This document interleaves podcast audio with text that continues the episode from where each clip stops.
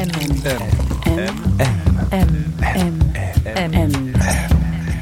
Le goût de M.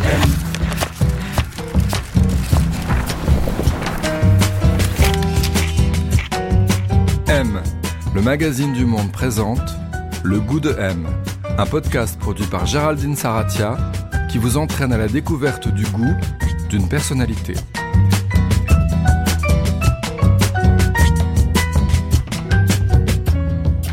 Qu'est-ce qu'avoir du goût Pour y répondre, cette semaine, le goût de M vous emmène en Eure-et-Loire à la rencontre d'Irène Drezel. Elle est musicienne, productrice de musique électronique, à son actif deux albums de techno hypnotique, nerveuse, planante, un peu kinky aussi, qui prend toute sa dimension sur scène, en robe blanche, fleurs dans les cheveux. Irène Drezel transforme chaque date en trance collective et excelle en maîtresse de cérémonie. Cette année, Irène Drezel a été la première femme à remporter le César de la meilleure musique originale. Elle a composé la BO d'À plein temps, un film d'Éric Gravel, l'histoire d'une femme, Laure Calamy, femme de chambre dans un hôtel, qui voit son quotidien dérailler et se bat pour parvenir à joindre les deux bouts. Alors on va en parler, ainsi que de son goût, de son parcours. Irène est venue nous chercher à la gare, on est monté dans la Twingo, on a filé à travers les villages, les champs de blé et de colza à perte de vue. Jolie les maisons ici. Ah, bah ici on est à Crécy-Couvé. Donc ça, c'est hein Crécy-Couvé et euh, c'est là où Madame de Pompadour avait un château. euh, Ah bon il, est- il a été détruit à la Révolution, mais c'est pour ça. Ici c'est classé. D'accord. Donc là, on a des maisons. euh, bah, c'est très joli, on peut pas faire ce qu'on veut. C'est, Ouais. c'est- Une très belle maison. Ah, moi j'adore. C'est, c'est- c'est authentique. c'est- Mais moi, mon, mon village à moi, il n'est pas classé.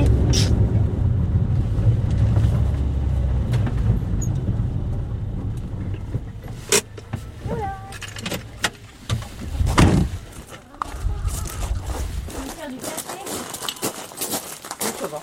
Non Du thé, du café Ce que vous voulez. Irène Drezel, on est chez vous Oui. C'est un espace qui vous ressemble ici? Ah oui, c'est un espace qui me ressemble. Je pense qu'il n'y a pas un millimètre qui me ressemble pas ici. Comment vous le décririez? C'est une maison euh, d'époque, une maison authentique. Il y a des fleurs un peu partout sur les papiers peints, dehors. Il y a du, du vert, vert amande au niveau du plafond, sur les murs, euh, la couleur. C'est un peu dans des tons pastels. Et puis après, euh, bah, chaque pièce a son identité. C'est une longère en fait, avec trois pièces en enfilade. Ouais. C'est une petite maison et c'est là où vivait ma grand-mère surtout. Donc euh, j'ai beaucoup, beaucoup, beaucoup, beaucoup de souvenirs ici puisque je venais euh, passer toutes les petites vacances ici.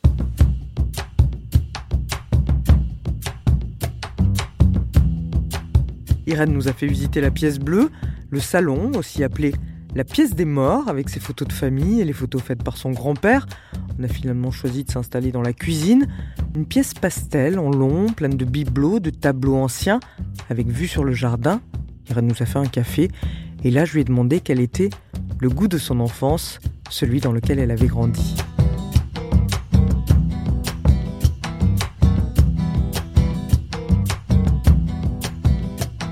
Lumineux.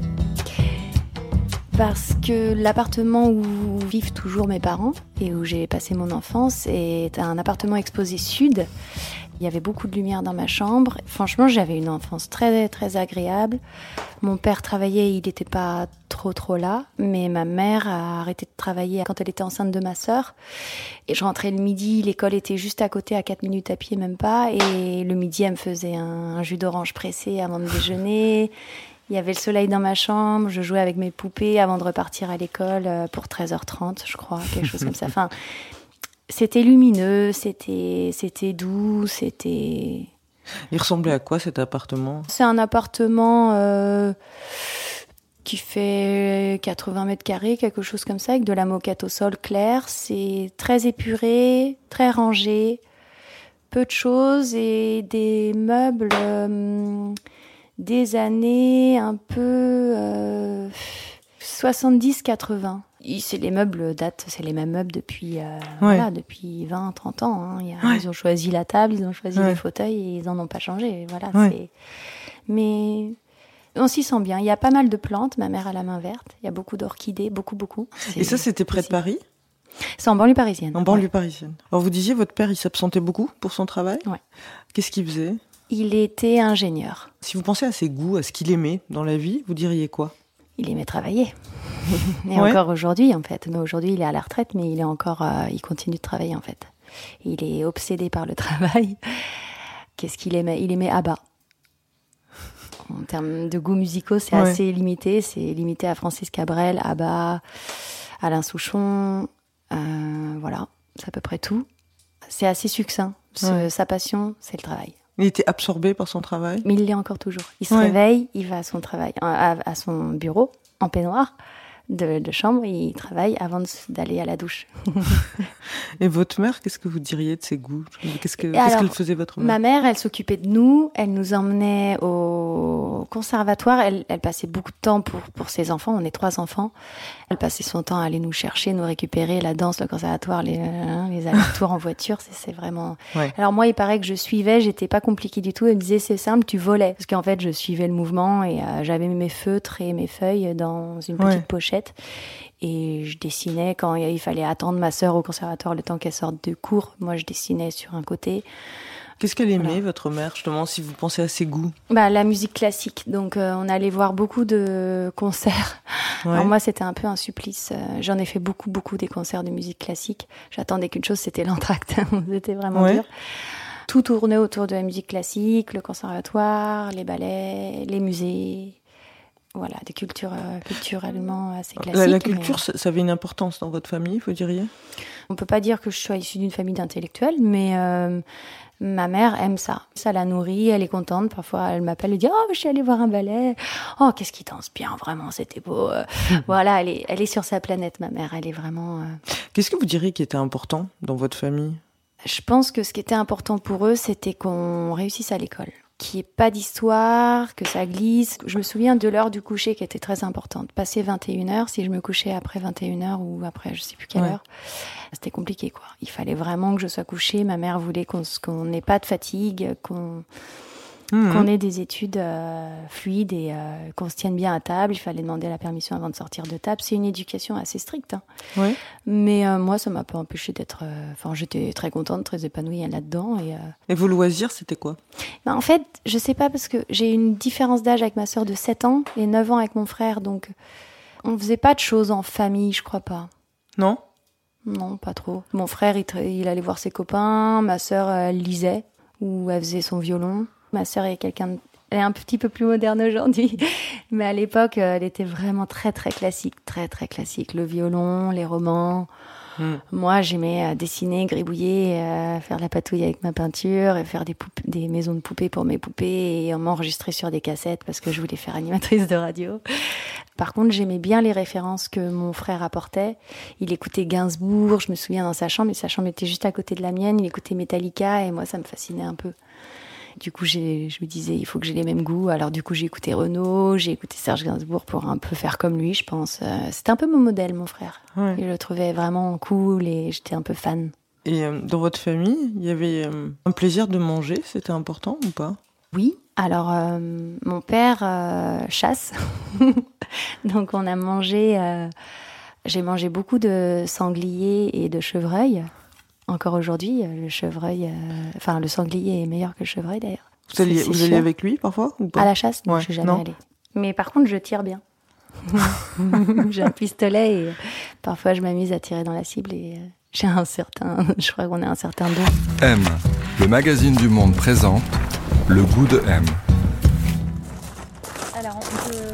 Ça y est, je. Là, on va aller voir les poules. Sont très sociables, alors attention. On va leur donner un peu de grain. Enfin, c'est pas comme si elles n'avaient pas mangé, mais bon.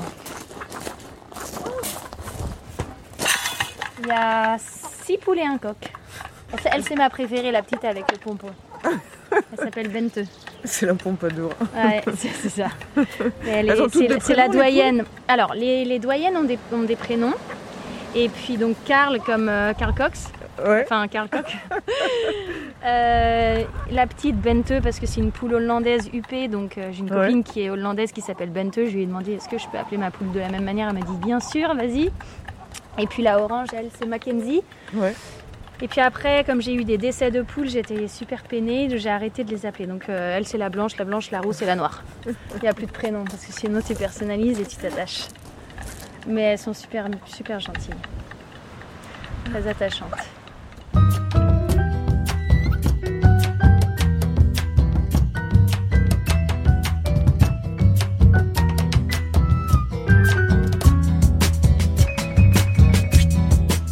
M'a intéressée dans la vie, Ouais. faire, euh, faire des blagues peut-être. faire le pitre, danser, je faisais de la danse classique, euh, rigoler avec mes copines, euh, jouer avec mes poupées. C'était ça. Ah oui, je faisais la classe à mes poupées. J'ai encore tous les cahiers que j'avais fabriqués. Sinon, j'aimais rire.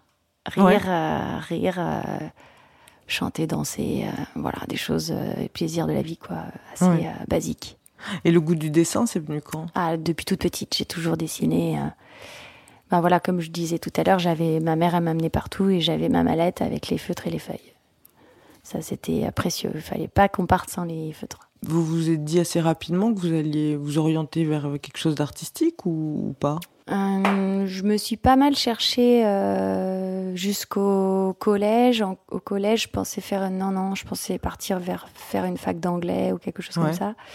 Et puis euh, ensuite, j'ai voulu faire de la photo. Vous étiez dans un collège catholique Oui, de jeunes filles oui. C'était quoi l'ambiance là-bas? Alors, il y a, y a eu plusieurs ambiances. En sixième, cinquième, c'était plutôt sympa parce qu'on est encore petit. on- Hmm. J'avais 11-12 ans, on se rend pas bien compte. On avait toute une blouse bleu marine pour cacher justement de quel euh, milieu est-ce qu'on venait. Parce qu'il y avait des filles extrêmement bourgeoises euh, dans mes classes. Quatrième, ça a commencé à se complexifier. Moi, je commençais un peu à vouloir être ado, vouloir voir des garçons. Troisième, ça a été euh, encore plus compliqué. Seconde, dépression. Et euh, mes parents l'ont découvert et ils m'ont changé de lycée. Je suis allée dans un lycée public, toujours dans la même euh, ville. Et grâce à ça, ça m'a. Voilà. Après, j'ai rencontré euh, ma prof d'art plastique qui était merveilleuse et qui m'a dit Mais en fait, il faut que tu fasses euh, de l'art, Irène, c'est évident. En fait, tu vas pas faire fac d'anglais. et puis, ça s'est passé comme ça. Vous, vous étiez croyante? Ah oui, je suis Ouais. toujours. Ouais, ouais. Oui, oui, j'ai toutes mes. On me voit pas là, mais j'ai toutes mes chaînes et mes médailles. euh. Je suis pas une grenouille de bénitier du tout, mais euh, du fait que ça fasse partie de mon éducation, je m'en suis pas détachée et ça me va comme ça. Donc au lycée, vous rencontrez cette prof d'art plastique euh, Oui, qui, Madame de Bièvre. qui vous dit bon bah Irène, il faut que tu fasses de l'art. Ouais. Vous à l'époque quoi, vous avez une pratique artistique, vous dessinez toujours, euh, vous, vous la photo? Je dessinais beaucoup, je faisais beaucoup de photos. J'étais inscrite à l'atelier photo euh, du lycée, où j'étais toute seule. En fait, personne l'utilisait. J'étais toute seule dans le, dans le, dans le labo. J'y allais à l'heure du déjeuner tous les midis. Et puis, euh, je me suis aussi euh, rapprochée d'un photographe euh, qui était à 500 mètres de là où j'habitais, un vieux photographe. Il m'a beaucoup appris. Et quand il est parti à la retraite, il m'a laissé tout son matériel photo. Donc voilà, je voulais faire artiste plasticienne. Donc suite au lycée, j'ai fait une prépa art. Mhm. Et après, je suis rentrée aux Beaux-Arts de Paris. Est-ce que vous aviez des modèles, c'est un bien grand mot, mais des, des gens qui étaient importants pour vous euh, Ouais, ouais, il y avait des artistes dont j'étais vraiment fan de leur travail. J'étais fan du, du travail de Bettina Reims, de Vanessa Bicroft un petit peu, un peu Ouais. plus tard, de Lise Sarfati, je me souviens, de Alessandra Sanguinetti, de Thomas Rouff. Ouais. Franchement, j'étais vraiment à fond dans la photographie. J'avais que à mon, mes anniversaires ou Noël, je demandais que des livres de photos ou sur l'art contemporain, où j'étais vraiment à fond là-dedans. À fond, Qu'est-ce à fond, fond, vous, sauriez dire? Que ce qui vous a autant plu dans la photographie, dans l'idée de photographier? Ben, je pense que c'est dans les gènes parce que en fait, ce qui s'est passé, c'est que quand j'ai dit à mon père, quand j'avais 16 ans, que je voulais faire de la photographie, en fait, il, il m'a rien dit. Et un jour, je suis rentrée, il y avait euh, un relais flex dans sa, dans sa boîte qui était sur mon bureau. Il m'a dit, avec le mode d'emploi. Et c'était à mon grand-père, que j'ai jamais connu, qui est mort euh, un an ou deux avant que je naisse. Et en déménageant dans cette maison, je suis retombée sur des photos de mon grand-père. Des, euh, il y a des, des négatifs et tout ça. Ouais. Et, euh, Des photos que lui faisait quoi. et que lui Ouais. faisait. Et euh, je me suis dit, c'est fou, en fait, on a photographié les mêmes choses. C'est troublant de découvrir ça quoi. Ouais. Mais je pense qu'on a même les mêmes photos. Enfin, on a photographié à peu de choses près les mêmes, les mêmes routes, les mêmes euh, champs à côté. Alors, vous êtes entré aux Beaux-Arts. Comment ça s'est passé l'arrivée aux Beaux-Arts? Ah, très bien. Ouais. J'ai passé l'oral avec euh, un espèce de truc magique. J'avais préparé tout un travail autour du rêve. Et je suis arrivée, euh, donc mon travail tenait dans une boîte et je suis arrivée en chemise de nuit, pieds nus à l'entretien. Et c'était vraiment, vraiment un très très bon souvenir. je suis sortie de là en me disant bon, c'est bon, je crois. Ouais. Et l'intégration dans l'école après, c'était facile. Et pareil, non, non. Après, c'était très dur. C'est-à-dire que en fait, les beaux arts, quand on y rentre, on a son dossier sous le bras et on doit trouver son atelier. Et euh, moi, Marie-Pierre de Bieuve, ma prof du lycée, m'avait dit va chez Joël Kermarek, je le connais mm. bien. Je te conseille Joël Kermarek. Donc euh, j'ai parlé à plusieurs professeurs, je suis allée voir plusieurs artistes, notamment Christian Boltanski, qui aujourd'hui est décédé.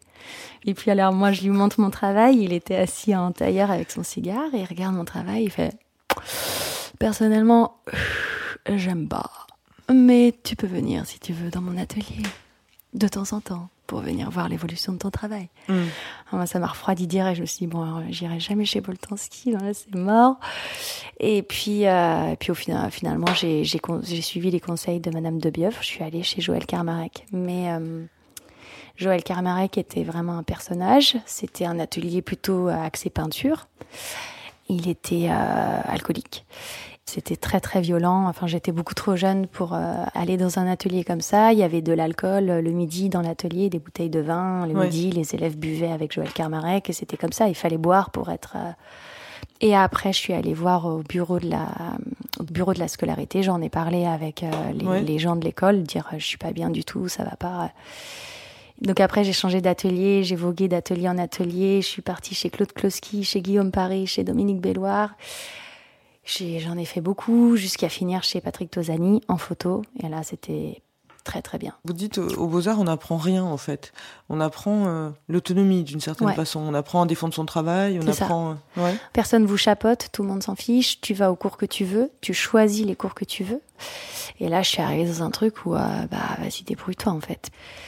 Et j'ai tenu bon jusqu'à la fin, mais je me souviens d'un prof qui nous avait dit c'est quoi être artiste, c'est quoi être artiste? Bon, on était il, nous il nous regarde, il nous dit bah, c'est être persévérant, tout simplement. Est-ce que c'est pendant vos études aux Beaux-Arts que vous travaillez euh, au Club Saint-Paul?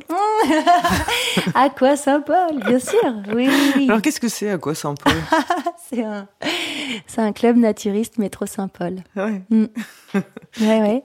J'ai travaillé plus de deux ans là-bas. Et alors le premier jour, quand vous êtes arrivé, euh, on vous a dit bon, si on te braque, tu donnes la caisse. Oui. Corinne, la patronne, euh, qui me regarde, qui dit bon, pas par contre, si, euh, si tu te fais braquer, bah tu donnes la caisse. Avec une voix très douce comme ça, je regarde, j'ai J'ai adoré ce, ce job. C'était sociologiquement hyper, hyper enrichissant.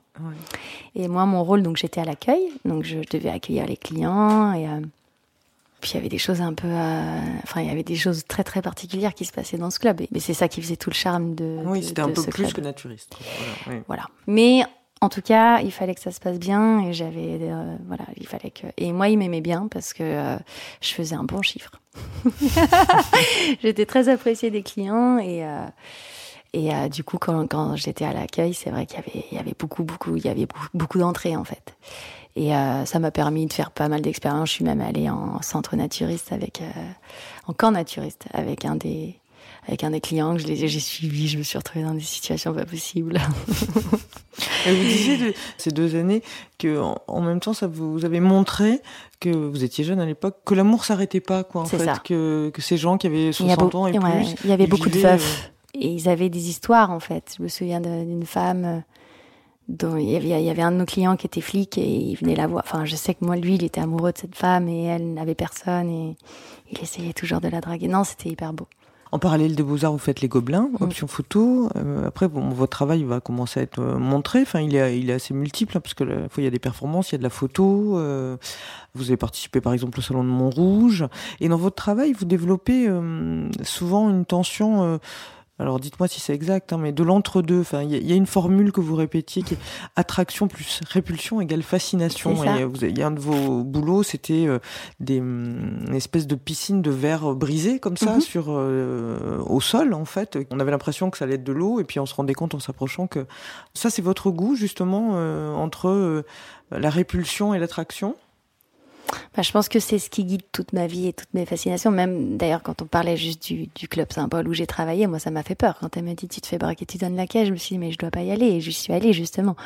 Tout est comme ça. Tout ce qui me fait peur m'attire et j'y vais en fait. Et c'est vrai aussi dans votre travail? Ouais, parce que euh, bah, la techno, euh, dans mon travail de musique aujourd'hui, je trouve que la techno c'est quand même une musique euh, qui est pas évidente. Enfin, il y a des gens Ouais. qui que ça rebute, il y a des gens qui détestent ça, et moi ça me fascine. Et le milieu me fascine aussi, et euh, et tout ce qui tourne autour, et et Pourquoi, il vous, pourquoi à- il vous fascine ce milieu? Est-ce qu'il vous fascine plus que le milieu de l'art contemporain? Vous vous sentiez pas forcément à votre place dedans?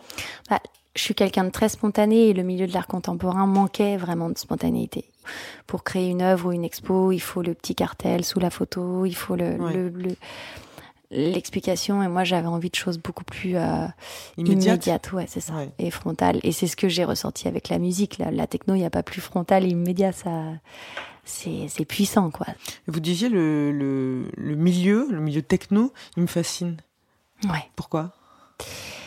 Bah le fait que ça se passe la nuit à partir d'une cer- certaine heure euh, le côté répétitif à la limite de la transe euh, ces Ouais. choses là Ça, ça vous parle? Ouais, ça me parle goût, ça? complètement. Bah, Ouais. Je pense que c'est religieux. En fait, pour moi, je le vois Ouais. comme un truc religieux. D'ailleurs, votre, votre premier titre, c'était Rita, et c'était une, une, incantation, enfin une prière que vous chuchotiez, euh, à l'en- enfin, elle était À dite à l'envers. l'envers, enfin, Mm. À Sainte Rita, Ouais. qui est la sainte des, des causes désespérées. Ouais, ou de l'impossible. De on peut dire, l'impossible, si ouais. on veut être moins de drama. Et vous, vous avez tout de suite commencé à faire de la techno, quoi, de la musique euh, avec un beat assez rapide. Ça a toujours été votre orientation? Oui, et ça le sera toujours, je pense. A priori, je ferai pas d'autres styles de musique. Non? Je vois pas ce qui pourrait. Non, il y a que ça qui m'habite pour le moment. Après, Parce on que n'est jamais sûr de rien. Parce que c'est proche de la trance qui vous intéresse, c'est ça? C'est ça. Et, euh, et en même temps, c'est dansant. C'est ça que j'aime. C'est que moi, quand j'écoute de la techno, c'est pour faire le ménage ou pour danser. Ou... Mais je peux en écouter dès le matin sans problème. Donc vous avez fait deux albums, Hyper Crystal et Kinky Dogma, que vous avez défendus euh, en live, beaucoup sur scène. Et, et à chaque fois, quand on lit les, les articles qui vous sont consacrés, c'est toujours que vous êtes euh, une espèce d'ovni dans le monde techno, c'est-à-dire vous n'avez pas les codes euh, habituels du monde techno. Vous êtes euh, dans des robes blanches, il y a des fleurs lors de vos lives, il y a souvent un percussionniste, un flûtiste qui joue avec vous. Vous avez l'impression comme ça d'être un peu à contre-courant? Ce qu'il y a, c'est que je voulais faire ce genre de musique, mais je voulais être intègre avec qui je suis dans la vie aussi et mon style. Et il se trouve que, bah, ici, C'est vous voyez, style, il y a- alors bah, il y a Ouais. des fleurs partout. euh. Dans le jardin, il y en a partout. Et, et je me suis dit, mais en fait, euh, je vais pas me déguiser ou faire genre, euh, je suis quelqu'un d'autre parce que j'ai envie de faire ce genre de musique. Donc je me suis dit, bah, je vais amener mon style Mhm. dans ce genre de musique. Et je suis contente parce que j'ai pas suivi euh, de mode, je suis jamais les modes. Et mais ça parle à certains. Ouais. Donc ça, ça me plaît. Il y a quelque chose de romantique, vous diriez, Ouais. dans votre musique? Bien sûr, je suis. L'amour a beaucoup beaucoup d'importance pour moi. Ouais. Quand je donne un concert, j'ai souvent des témoignages de gens qui me disent on s'est rencontrés sur ton concert, depuis on se quitte plus, euh, on fait l'amour sur ta musique, on écoute le vinyle en boucle. Moi j'adore, je suis là, Ouais. c'est parfait en fait, Ouais. c'est exactement ce que je voulais. Il y a quelque chose d'assez lumineux, hein, on est dans vers des forces de vie. Il y a de la féminité, il y a de l'érotisme, il y a tout ça dans votre musique. Il y a pas mal de sensualité, mais euh, tout en gardant quelque chose d'assez. euh, c'est non genré finalement, puisqu'il y a ma voix très, sur vraiment très très peu de Ouais. morceaux, et quand il y a ma voix, c'est du chuchotement. Sinon, il n'y a pas de voix. Donc, on- quelqu'un qui connaît pas pourrait écouter et ne pas savoir si c'est une femme ou un homme qui a composé le morceau. Pour la pochette de votre deuxième album, je crois, il y avait les influences, c'était deux films, c'était Midsommar, Oui.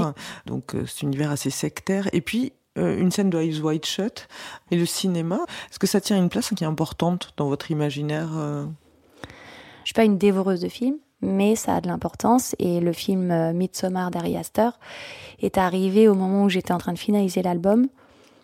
Et c'est euh, un ami qui m'en a parlé. Il m'a dit mais il faut que tu vois ce film, Irène, parce Ouais. que ça, ça te correspond trop. Et quand je l'ai vu, j'ai dit bon bah c'est extraordinaire. Qu'est-ce qui vous plaît dedans? Bah, l'esthétique est très éthérée. C'est un thriller en fait, une sorte Mm. de thriller en plein jour. Et moi j'adore les thrillers en plein jour. Il y en a très peu.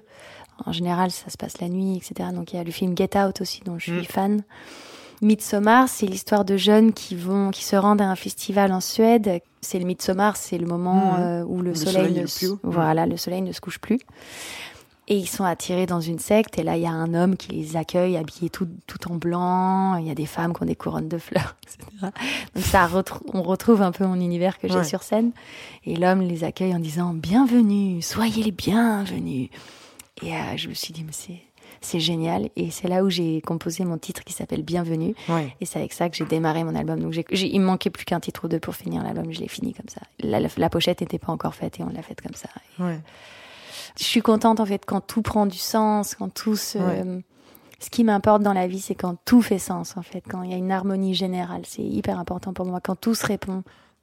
Alors cette année là, euh, il y a c'était fin février, vous avez obtenu un César, le César de la meilleure musique de film pour À plein temps d'Eric Gravel, un film avec Laure Calamy. C'est la première fois qu'une femme est récompensée dans cette catégorie depuis l'histoire du César en fait. Euh, Il y avait eu cinq euh, femmes qui avaient été nominées, mais euh, mais c'est la première fois que quelqu'un a, a gagné. C'était c'était il représentait quoi pour vous ce César? Bah, il, il représentait la surprise parce que je m'y attendais tellement pas. C'était, c'était beaucoup d'infos le même soir au même moment quand même, beaucoup d'émotions. euh. Aujourd'hui, il y a très peu de femmes qui travaillent. euh, il y a 6 à 8 je crois, de, de femmes qui travaillent dans la composition de musique de film, donc c'est assez peu. Et euh, elles sont encore euh, assez minoritaires. Ça peut donner un signal aussi. euh, Ça met une image sur des choses. Et quand on est petit ou quand on est ado et qu'on se cherche, on a besoin de modèles. Euh, bah, moi, en musique techno, il y avait, euh, j'avais comme modèle femme, j'avais Chloé. Ouais. Les autres, c'était des hommes. Et s'il n'y avait pas eu Chloé, est-ce que j'aurais fait cette musique? Peut-être je me serais dit, j'en suis pas capable. J'ai reçu des messages de jeunes filles qui m'ont dit, ah, ça m'encourage à faire ça. Moi, je fais aussi de la musique électronique, c'est génial. Ça, en fait, ça, ça, ça concrétise quelque chose, ça devient concret, en fait. Alors, euh, juste à plein temps, c'est l'histoire d'une femme, Julie, qui se démène un peu pour euh, élever ses deux enfants à la campagne et garder son travail. Elle travaille dans un palace. C'est Laure Calamy qui joue ce rôle. Et puis, euh, elle obtient un entretien pour, euh, pour obtenir un poste qui correspond vraiment à ses aspirations professionnelles. Et puis là, il y a une grève de transport qui éclate. Et donc, euh, le film, c'est un peu l'histoire de espèce de course contre la montre un peu désespérée de cette femme qui va essayer de, de faire tenir, de tout faire tenir ensemble. Ce qui est beau dans le film, c'est que la musique, c'est presque un deuxième personnage. En fait, ça- elle interagit complètement avec euh, ses émotions. Enfin, elle est tout le temps en regard du personnage principal. Ouais, ouais, la musique, elle est très sanguine, c'est comme le flux sanguin Oui. du personnage. C'était les intentions du réalisateur. C'était, il voulait vraiment quelque chose qui épouse son rythme cardiaque, sa, ses journées. Donc il y a des, ça avance par vague comme ça. C'est beaucoup d'arpeggios, c'est de la musique qui fait tout, tout, tout, tout avec du noise et des choses. Ouais. Ouais.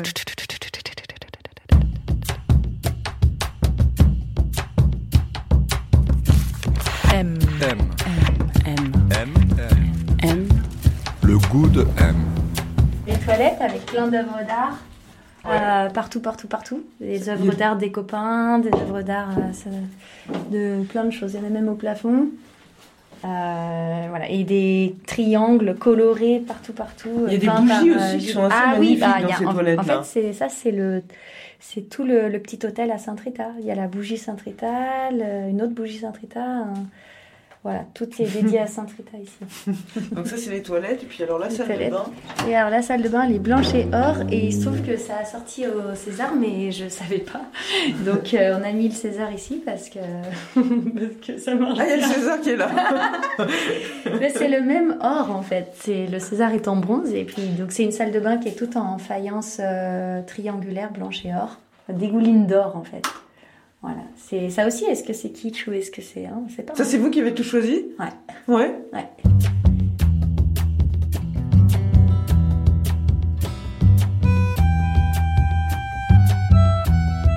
Irène Drezel, on est chez vous. Quelle relation vous entretenez avec les objets qui vous entourent? Est-ce qu'ils sont importants pour vous? Ah oui, ils sont importants. Ils viennent de. Alors beaucoup viennent du grenier. Là-bas, il y a un tableau avec écrit souvenir de la mission, avec Ouais. une photo de la Vierge. Ouais. Il y a un bol avec écrit Louisette. Donc ça, c'est le nom de ma grand-mère. Bah, tout a du sens. Hein. On peut prendre chaque objet. Hein. Tous les objets sont des objets euh, transmis comme ça ou il y a des Ouais. objets que vous achetez aussi vous? Peu d'objets. En fait, comme c'était, il y avait déjà beaucoup d'objets ici, ça laisse peu de place à l'achat. J'ai acheté peu de choses. Qu'est-ce que vous aimez dans ces objets? Bah en fait, mon arrière-grand-mère est morte dans la chambre du fond. Et ma grand-mère euh, a eu un malaise dans cette pièce. Elle était assise ici, elle écrivait une carte. euh, elle a fait un malaise et après elle est morte à l'hôpital de Dreux. Mais donc elle a fait son malaise ici. Et je suis sûre, parce qu'en fait ici, il m'est jamais rien arrivé de mal. Jamais, jamais, jamais. Même, euh, je me dis, il pourra jamais rien m'arriver de mal. Et donc je me dis, en sa mémoire, je garde tous les petits objets. Alors j'ai fait du tri quand même, hein, mais j'ai gardé ce qui était joli. Et, euh, Mm. et voilà, bah là il y a son portrait qui a été euh, peint au fusain par mon grand-père quand il était prisonnier de guerre. Donc il a dessiné ça en cellule.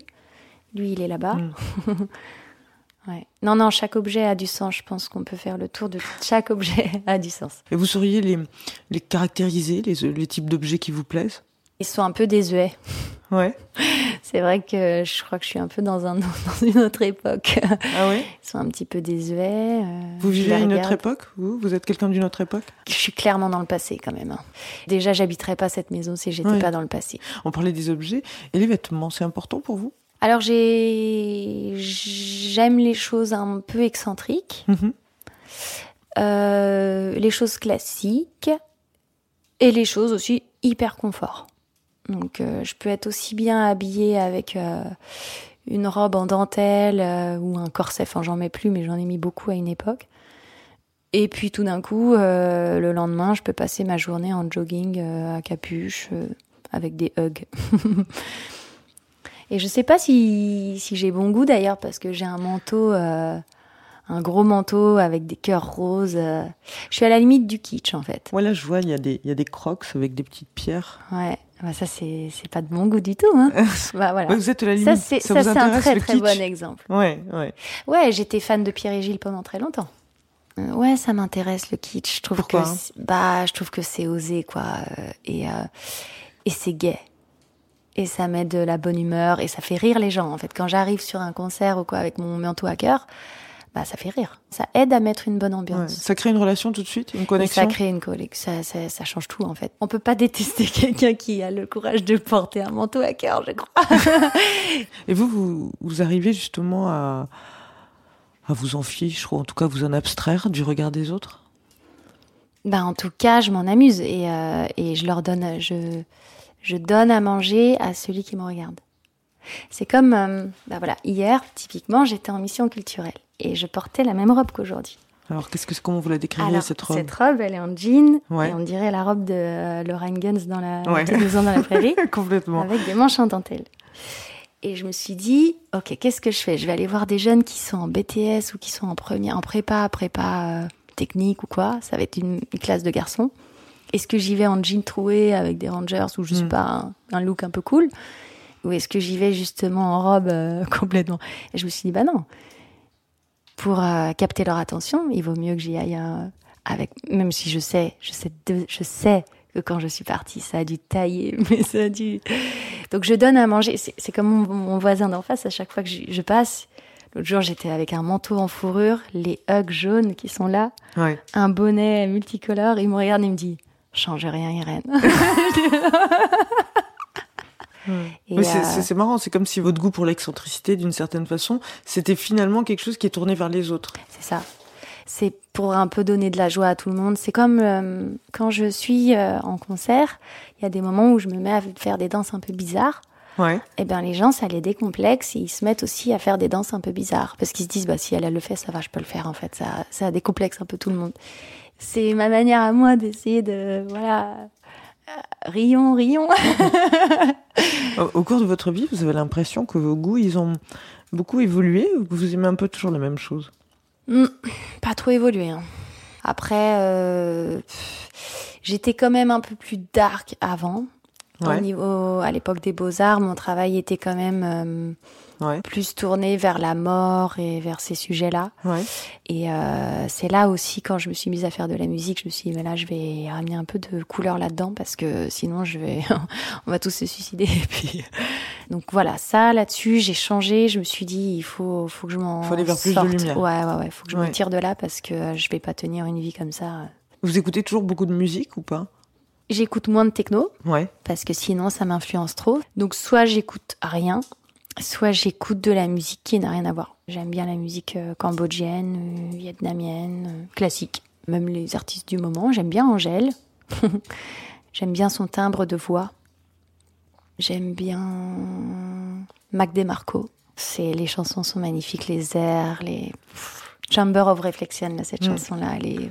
Oh, mon Dieu, la beauté de la chanson. Quel type de goût vous plaise? Qu'est-ce que vous aimez? Ah, j'aime autant le restaurant américain, si vous voyez de quoi je parle, que le confit de canard, le vacherin, le Mont d'Or, là, vous voyez. J'ai mon Ouais. frère m'avait offert ça une fois à Noël, avec le petit ruban autour. Ça, je peux m'en faire un au four toute seule. Avec la peau, je mange tout.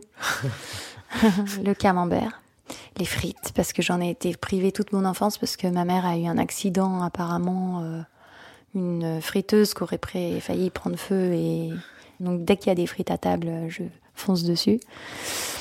Et euh, j'adore la coriandre. J'adore le coca. vous avez, des, de- vous avez des dégoûts?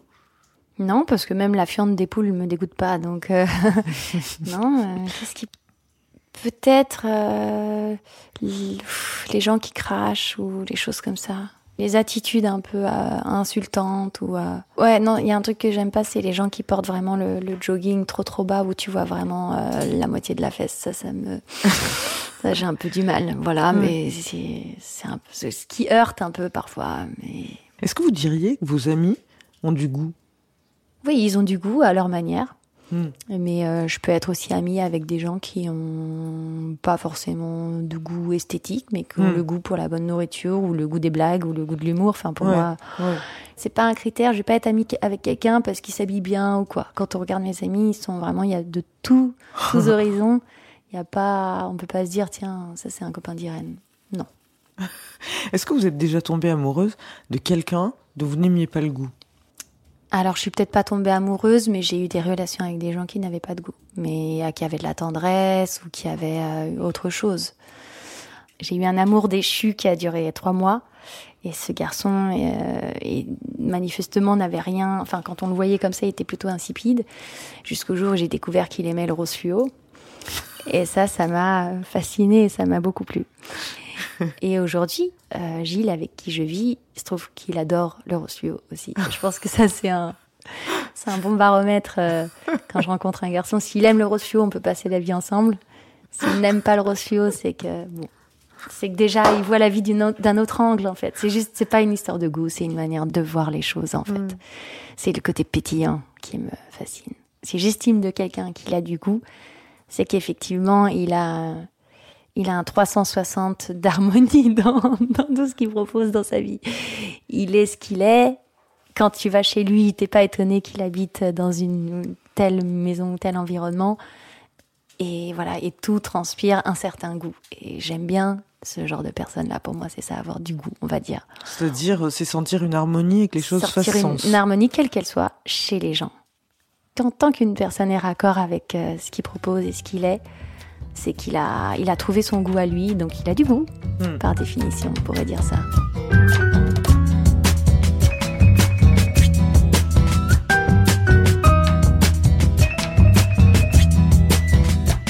Voilà, c'est la fin de cet épisode. Il a été réalisé par Guillaume Giraud, préparé avec l'aide de Diane Lizarelli et Imen Ben Lachtar. Le goût de M est produit par Jean Ridéal pour M, le magazine du monde. On se retrouve très bientôt avec un autre invité, un autre goût.